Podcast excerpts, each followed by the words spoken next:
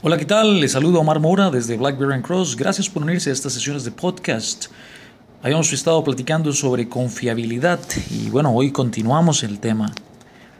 Este tema de confiabilidad probablemente tiene, digamos, dos grandes vertientes y que muchas veces a nivel académico, universitario, pues no se aclaran bien. Con todo respeto. ¿eh?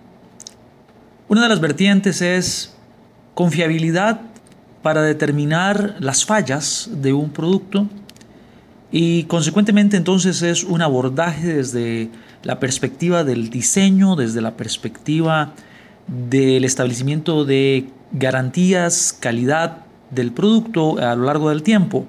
Eso está perfectamente bien. Lo que pasa es que hay otra área, la segunda vertiente de la confiabilidad, que tiene que ver con Sistemas reparables.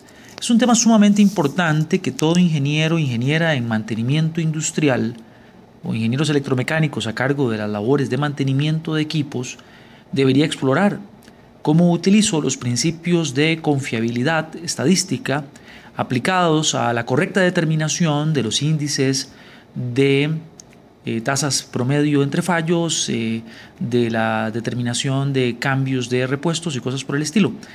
Y, lo que notamos mucho es que sucede una sobresimplificación en donde principalmente a los ingenieros de mantenimiento industrial suele eh, sucederles que eh, los términos se confunden con los conceptos de ingeniería de confiabilidad para diseño y se, hace una, una merjunje, una mezcolanza de conceptos eh, bastante peligrosa algunas veces, pero sobre todo poco rigurosa desde el punto de vista de aplicación de conocimiento.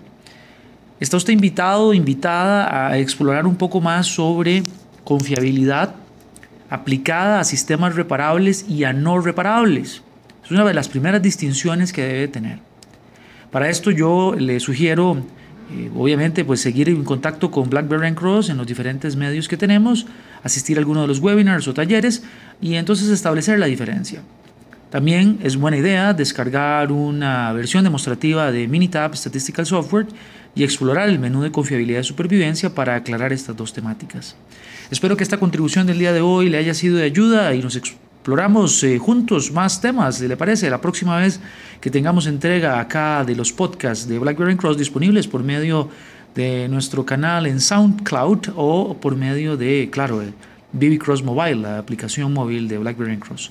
Muchas gracias, que esté muy bien y Dios le bendiga.